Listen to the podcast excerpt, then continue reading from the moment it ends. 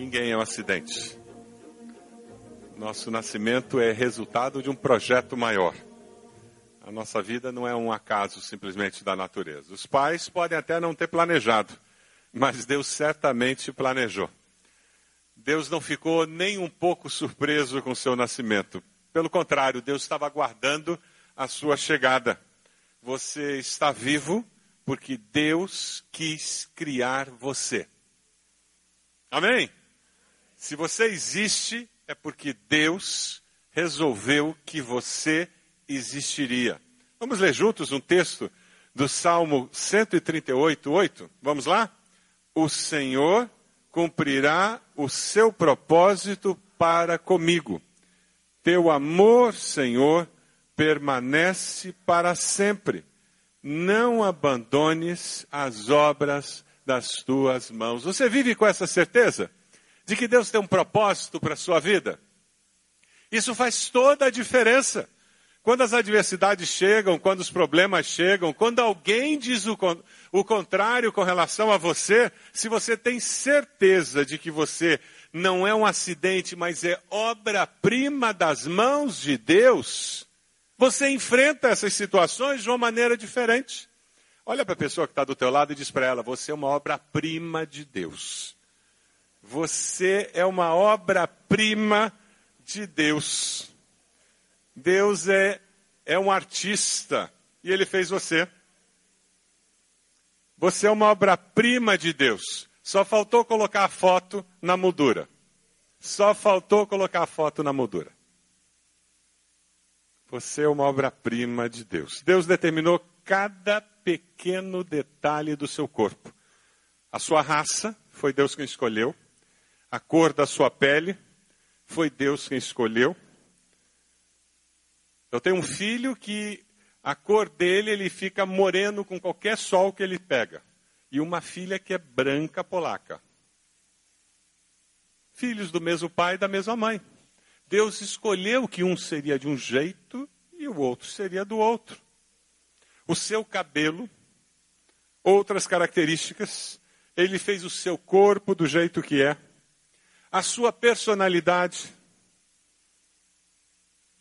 Cada característica nossa, cabelo, nariz, o ficar careca ou não ficar careca, a altura, foi Deus quem fez você assim. Você se aceita do jeito que você é? Ou você vive brigando com você mesmo? O Salmo 139 nos ajuda muito a trabalhar com essa necessidade de nos aceitarmos do jeito que nós somos. Vamos ler juntos esse versículo 15? É uma paráfrase. Tu, Deus, me conheces por dentro e por fora. Conheces cada osso do meu corpo. Sabes exatamente como fui feito. Aos poucos, como fui esculpido. Do nada a ter alguma coisa. Do nascimento até a morte, Deus nos conhece. O salmista continua dizendo: Os teus olhos viram meu embrião, como no filme. Todos os dias determinados para mim foram escritos no teu livro antes de qualquer deles existir. Romanos 12, 2 diz que nós vamos experimentar e comprovar a boa, agradável e perfeita vontade de Deus. Você tem procurado viver essa boa, perfeita e agradável vontade de Deus? Deus programou como você nasceria, onde você nasceria, onde você viveria, a sua raça, nacionalidade não são acidentais.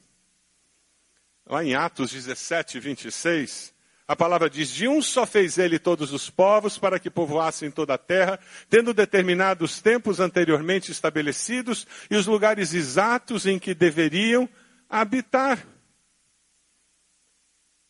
O mais incrível, Deus decidiu como você nasceria, independente das circunstâncias do seu nascimento e de quem são seus pais. Deus tinha um plano, não importa se seus pais foram bons ou maus. Deus sabia a constituição genética dos seus pais, o DNA deles. Alguém disse com muita sabedoria que, embora existam pais ilegítimos, não existem filhos ilegítimos. Muitos filhos não foram planejados pelos pais, mas eles foram planejados por Deus. O propósito de Deus leva em conta até o erro humano. Vou repetir. O propósito de Deus leva em conta até o erro humano. Isso não significa que Deus cause ou desconsidere o pecado, mas Ele é capaz de redimir qualquer situação e de usá-la para os seus desígnios. Uma das cartas que mais me impressionaram foi o dia que eu li a carta de um filho de estupro para sua mãe no Dia das Mães. E esse filho de estupro, ele agradecia a sua mãe por não tê-lo abortado, embora a lei permitisse. E aquele filho de estupro, estupro, ele dizia: Eu agradeço a Deus e a você, porque você acreditou nos 50% de mim que vinham de você. Porque você me amou apesar do trauma da, da maneira pela qual eu fui gerado. E apesar de todas as circunstâncias contrárias, você conseguiu acreditar que eu poderia ser uma pessoa de bem como eu sou.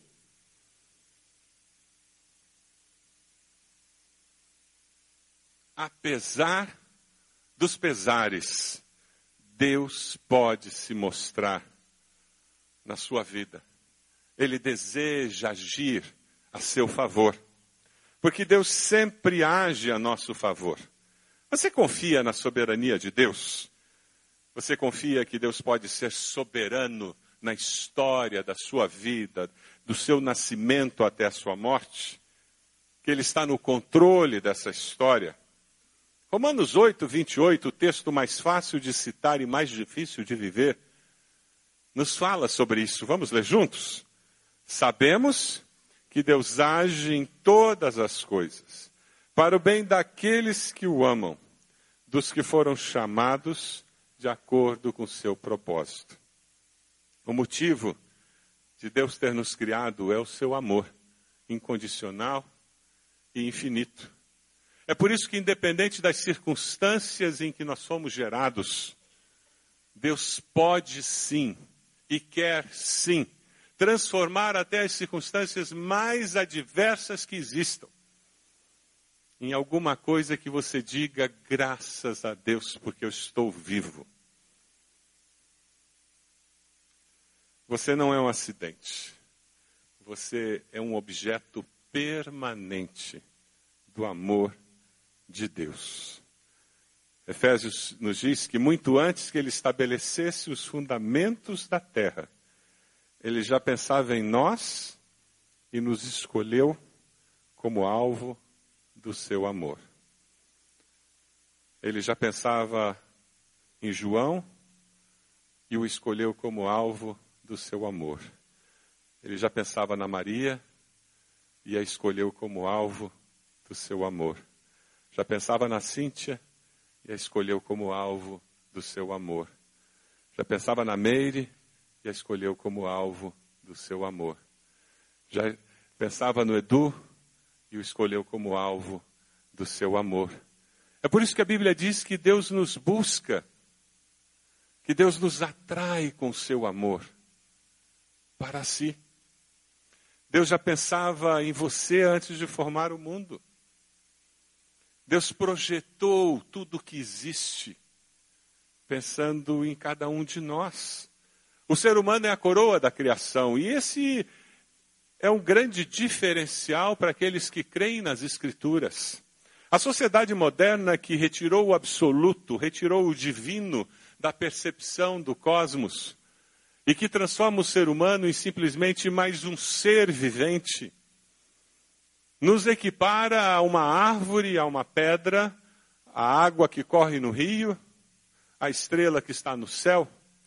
E porque não existe o divino, o transcendente, então essa sociedade humana reduz a existência do ser humano a simplesmente um acidente de percurso. A existência do ser humano fica reduzida a algo muito vazio de significado.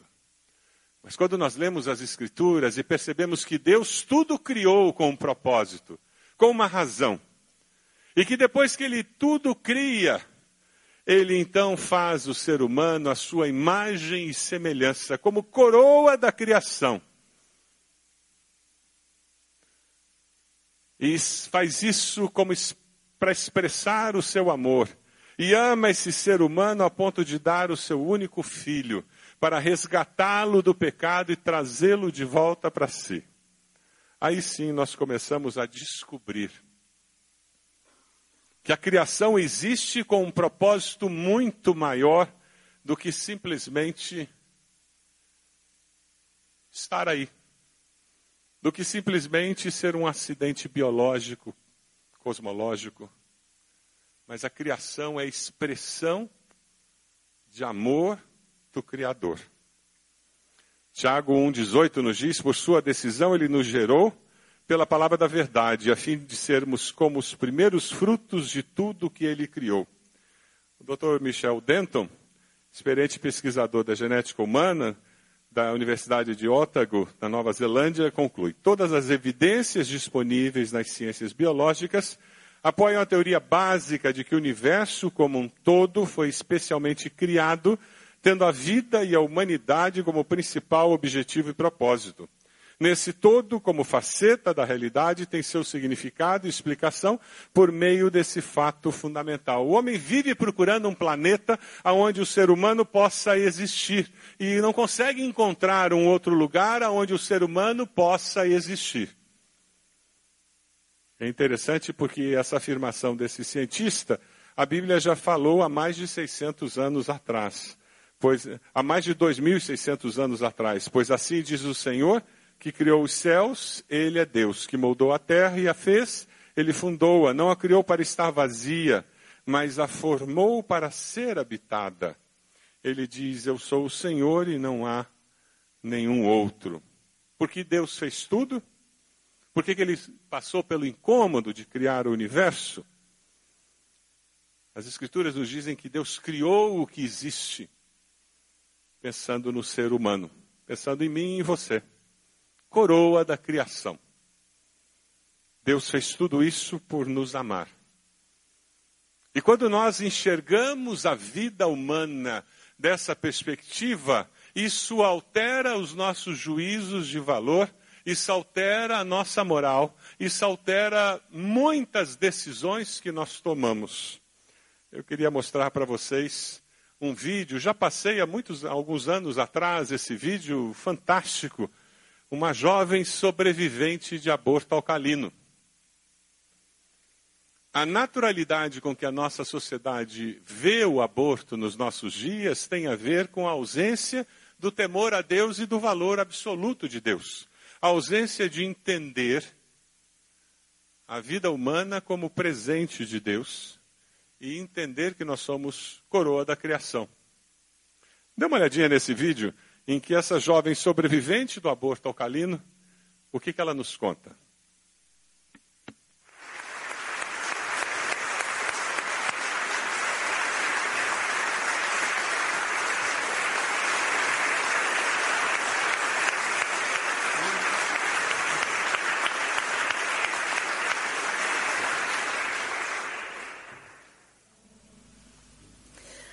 I'm adopted, and my biological mother was 17, and so was my biological father. She was seven and a half months pregnant when she decided to go to Planned Parenthood, which is the largest abortion provider in the world, and they counseled her to have a late term saline abortion, which is a saline salt solution that is injected into the mother's womb baby gulps that solution, it burns the baby inside and out, and then she is to deliver a dead baby within 24 hours. And to everyone's great shock and surprise, uh, I didn't arrive dead but alive on April the 6th, 1977, in a Los Angeles County abortion clinic. What's fantastic about this, about the perfect timing of my arrival, is that the abortionist was not on duty yet. So he wasn't even given the opportunity to continue on with his plan for my life, which was death. And I know that I am in a government building and a beautiful one it is, and I love your country as well as my own. But I know in the age that we live in, it is not at all politically correct to say the name of Jesus Christ in places like this. To, to bring him into these sorts of meetings because his name can make people so terribly uncomfortable. But I didn't survive so I could make everyone comfortable. I survived so I could stir things up a bit. And I have a great time doing it. And so I was delivered alive, as I've already said, after 18 hours. I should be blind, I should be burned, I should be dead. And yet I'm not. You know what is fantastic vindication is the fact that the abortionist had to sign my birth certificate. so I know who he is. And it also says for any skeptic listening on my medical records, born during saline abortion. Ha! They didn't win. Se você quiser ver o restante, tem duas partes do testemunho dela, muito interessante como Deus trabalhou recuperando a saúde, a mobilidade dela.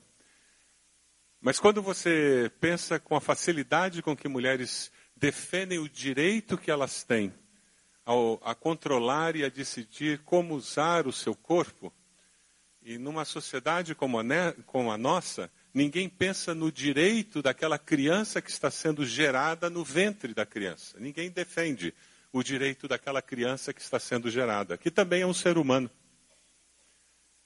Mas é, isso acontece numa sociedade onde nós perdemos o conceito da imagem e semelhança de Deus no ser humano. Existe sim certo e errado. Nós vivemos numa sociedade que perdeu esse referencial de certo e errado, esse referencial de absoluto. É por isso que quando nós vemos aquelas massas de seres humanos caminhando pela Europa, pelas estradas da Europa, nós olhamos simplesmente um problema social. E temos dificuldade de enxergar um problema que transcende a dimensão social apenas e política porque aquela massa que caminha mostrando o desespero humano são seres que carregam dentro de si a imagem e semelhança de Deus. Quando vemos lá na África o Boko Haram perseguindo, matando,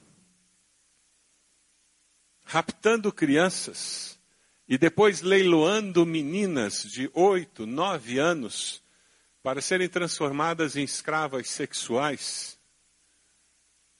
O problema não é simplesmente um problema social e político, mas aquelas meninas, elas carregam nelas a imagem e semelhança de Deus. Existe uma ofensa ao Criador por permitirmos que coisas como essa aconteçam em nossa sociedade. Quando nós olhamos o que tem acontecido no nosso tempo, o que nós vemos é uma sociedade que, por retirar o absoluto da sua presença, perdeu o referencial do que é certo ou errado, perdeu o temor a Deus, e agora cada um constrói o seu referencial de valores e cada um age dentro daquilo que ele entende que é correto. E cada um constrói a sua escala de valores. E porque somos politicamente corretos, então nós temos dificuldade de dizer: olha, me desculpe, mas está errado o que você está fazendo. Temos muita dificuldade de dizer para alguém hoje em dia que está errado, não é verdade? Quase que pedimos desculpas para dizer a um filho que ele está errado. E a família entra em caos. Porque os pais hoje quase pedem desculpas para dizer aos filhos que discordam deles. Imaginem o que acontece no ambiente de trabalho, na vizinhança. Ah, meus queridos, se nós, como Igreja de Jesus, não abraçarmos a integralidade do Evangelho, que parte do entendimento de que fomos criados por um Deus que existe, que nos fez a sua imagem e semelhança, que nos ama incondicionalmente e que tem valores eternos e absolutos, nós não impactaremos esta sociedade.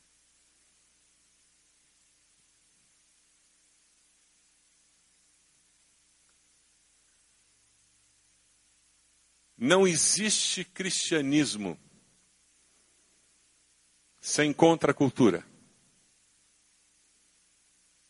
Não existe a menor possibilidade de vivermos a fé cristã sem gerarmos desconforto naqueles que estão ao nosso redor e não conhecem o Criador como Senhor e Salvador. Jesus já nos anunciava isso quando falou as bem-aventuranças em Mateus 5. E termina a série das bem-aventuranças quando ele fala dos valores éticos daquele discípulo do reino e ele diz: Bem-aventurados os que forem perseguidos. Se você ganha concurso de popularidade no ambiente de trabalho porque você é cristão, eu tenho que questionar o tipo de cristianismo que você anda vivendo. Porque provavelmente ele é um cristianismo politicamente correto. E deve estar longe do cristianismo bíblico do nosso Senhor Jesus Cristo. É um cristianismo filosófico.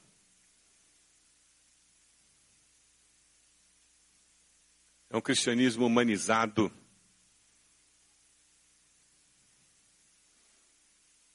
Discurso vazio, com palavras cristãs, mas sem o poder do Espírito Santo de Deus. Porque não há como ser discípulo do Cristo que foi morto, crucificado, perseguido e ganhar concurso de popularidade. Quando nós vivemos nesse mundo, somos desafiados a trazer transformação a essa sociedade. Se não houvesse Deus, essa sociedade viveria um caos ainda maior do que, que eles têm. O pouco de equilíbrio que existe nessa sociedade é resultado do fato de que Deus é amor. E que nós ainda vemos muitas manifestações do amor de Deus em várias partes deste mundo. A única forma de nós vivermos a realidade da fé cristã, demonstrarmos que nós entendemos que fomos criados com um propósito, que nós existimos com propósito. A única forma de nós vivermos mostrando que nós não somos um acidente biológico, mas que nós somos uma expressão do amor de Deus. É nós vivermos a contracultura do Evangelho, amando em nome de Jesus aqueles que estão ao nosso redor. Rick Warren diz que existe um Deus que o fez por uma razão. E a vida, assim, tem um profundo significado. tendo consciência de que Deus me criou de uma forma exclusiva, eu tenho cinco perguntas para fazer a você nessa manhã. A primeira, você decide aceitar alguma área da sua personalidade, formação e aparência física? Existe alguma coisa em você que você rejeita? No seu físico, no seu jeito de ser, na história da sua vida? na sua família? Quando você viu aquelas imagens de um bebê sendo gerado, existe algo da sua família de origem que você rejeita? Quem sabe hoje, nesse culto, você precisa dizer: Deus, eu perdoo meus pais. Deus, eu aceito a minha família. Não é a família que eu queria ter, mas foi a família que eu tive. E por alguma razão o Senhor me colocou lá. E eu quero, a partir de hoje, aceitar essa família e descobrir como o Senhor pode me tornar uma pessoa melhor porque eu nasci naquela família. Ao invés de rejeitá-la, eu quero me tornar uma pessoa melhor porque eu tive aquele pai, aquela mãe, aqueles irmãos. E a hora que você mudar a postura do seu coração, Deus vai começar a agir. Quem sabe você precisa aceitar a soberania de Deus na sua história familiar. Quem sabe você perdeu um pai, uma mãe. Quem sabe teve uma enfermidade na sua família que foi devastadora. Quem sabe uma falência. Eu durante muito tempo eu tinha raiva do meu pai ter sido militar e a gente ter mudado tanto. Não é à toa que eu moro há 27 anos na mesma casa. Tem a ver com a minha história. Não me fale em mudança tem a ver com a minha história. Quem sabe tem alguma coisa da história da sua família que você precisa dizer, Deus, eu vou parar de reclamar disso. Quem sabe você foi rejeitado pelos seus pais ou por um deles. Quem sabe você era o filho predileto e você viu o mal que isso fez para sua família. Quem sabe você passou por um divórcio dos seus pais e isso marcou a sua vida de uma forma muito negativa. Coloque tudo isso no altar do Senhor hoje e confie na soberania de Deus para usar qualquer que seja a situação da sua família. Quem sabe teve um abuso na história. E você precisa colocar isso diante de Deus, dizendo: Deus cura essas feridas. O Senhor é soberano e tem poder suficiente para sarar toda e qualquer ferida. Porque o Senhor é Deus. E eu quero viver a vida olhando para frente e não para trás. Eu quero viver a vida confiando que o Senhor é soberano sobre a história da minha vida, para construir uma história linda pelo poder do Espírito Santo. Quem sabe você precisa hoje decidir ajudar alguém, um irmão, uma irmã, um pai, uma mãe, um vizinho, alguém que precisa descobrir que Deus é soberano, que independente do que os outros fizeram, Deus é maior do que qualquer circunstância. Amém? Viver seguro de que o amor de Deus é incondicional faz toda a diferença. Quem sabe você foi criado por um pai e uma mãe que só davam amor condicional. Se você fizer a lição, papai e mamãe amam você. Se você limpar a casa, a mamãe ama você. Se você for bem na escola, eu amo você. Quem sabe você foi criado assim você tem muita dificuldade de sentir-se amado apesar de você. E é assim que Deus nos ama. Deus nos ama apesar de nós. Deus nos ama porque Deus é amor. A essência de Deus é amor. Deus nos ama porque Ele é Deus. Você pode fechar seus olhos. Qual a decisão do seu coração nessa manhã? Momento de cura, momento de libertação, momento de transformação. Nós somos criados por Deus, a sua imagem e semelhança. Ele conhece você desde o ventre da sua mãe. Sua mãe nem sabia que você existia. E lá no céu Deus já estava comemorando e dizendo: tem mais um, tem mais um ser para eu amar. Seus pais nem faziam ideia de que você estava vindo e Deus lá no céu já estava fazendo planos para a sua vida. E Ele já estava comemorando o fato de que em breve você estaria respirando na face da terra. Esse é o seu Deus tempo de acertar as contas com Ele, de aceitar a vida como ela é. Todos nós temos nós nessa vida difíceis de entender. Situações do passado, do presente que não têm respostas fáceis. E Deus sabe disso. Deus sabe dessa nossa dificuldade. E é porque Ele nos ama que o Espírito dele vem e nos abraça e nos conforta. Queria desafiar você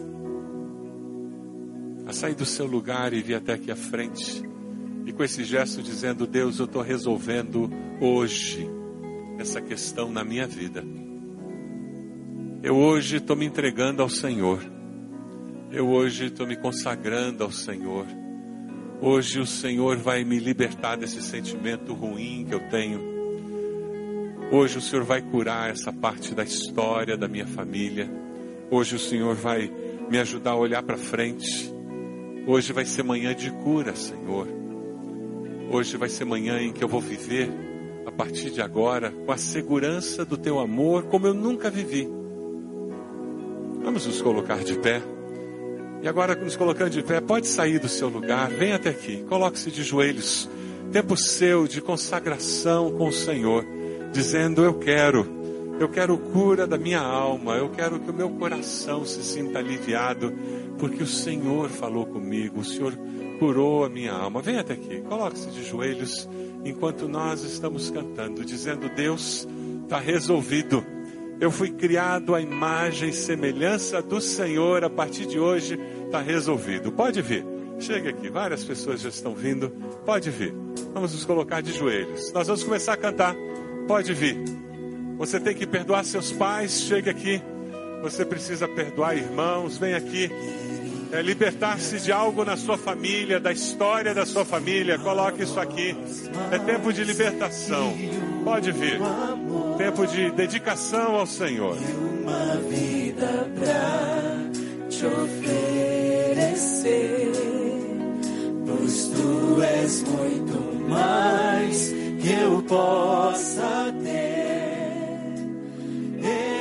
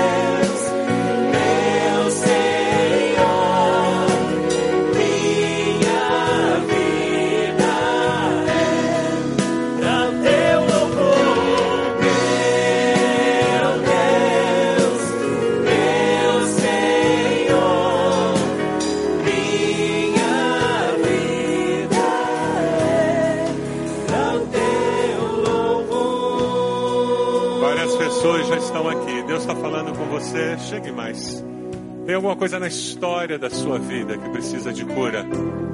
Tempo de colocar diante de Deus. Quem sabe tem alguém no seu trabalho, na sua família, e você diz: Eu preciso falar desse amor incondicional. Traga essa pessoa aqui no altar. Diga: Eu vou falar hoje à tarde com essa pessoa. Eu vou falar que ela pode se libertar dessa dor, ela pode se libertar desse, dessa tristeza que ela tem com relação à história da família dela. Traga essa pessoa até aqui, nós vamos orar por você também. Vem até aqui, enquanto nós cantamos mais uma vez, e daí nós vamos orar.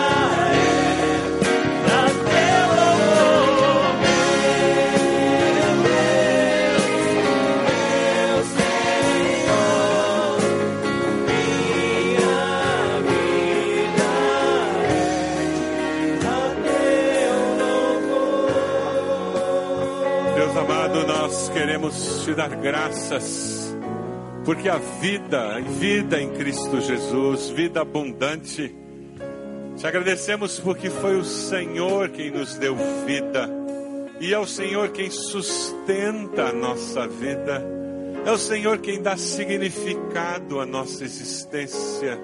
Te damos graças, Senhor, pelo teu Espírito Santo que fala conosco. Ó Deus, nesse momento nós te agradecemos pelo que o Senhor falou a cada um dos irmãos e irmãs que estão aqui à frente. Com teu Espírito, Senhor, traz cura, libertação, traz, Senhor, aquela esperança que só o Senhor pode colocar. Ó Deus, nós cremos que o Senhor é aquele que faz tudo novo.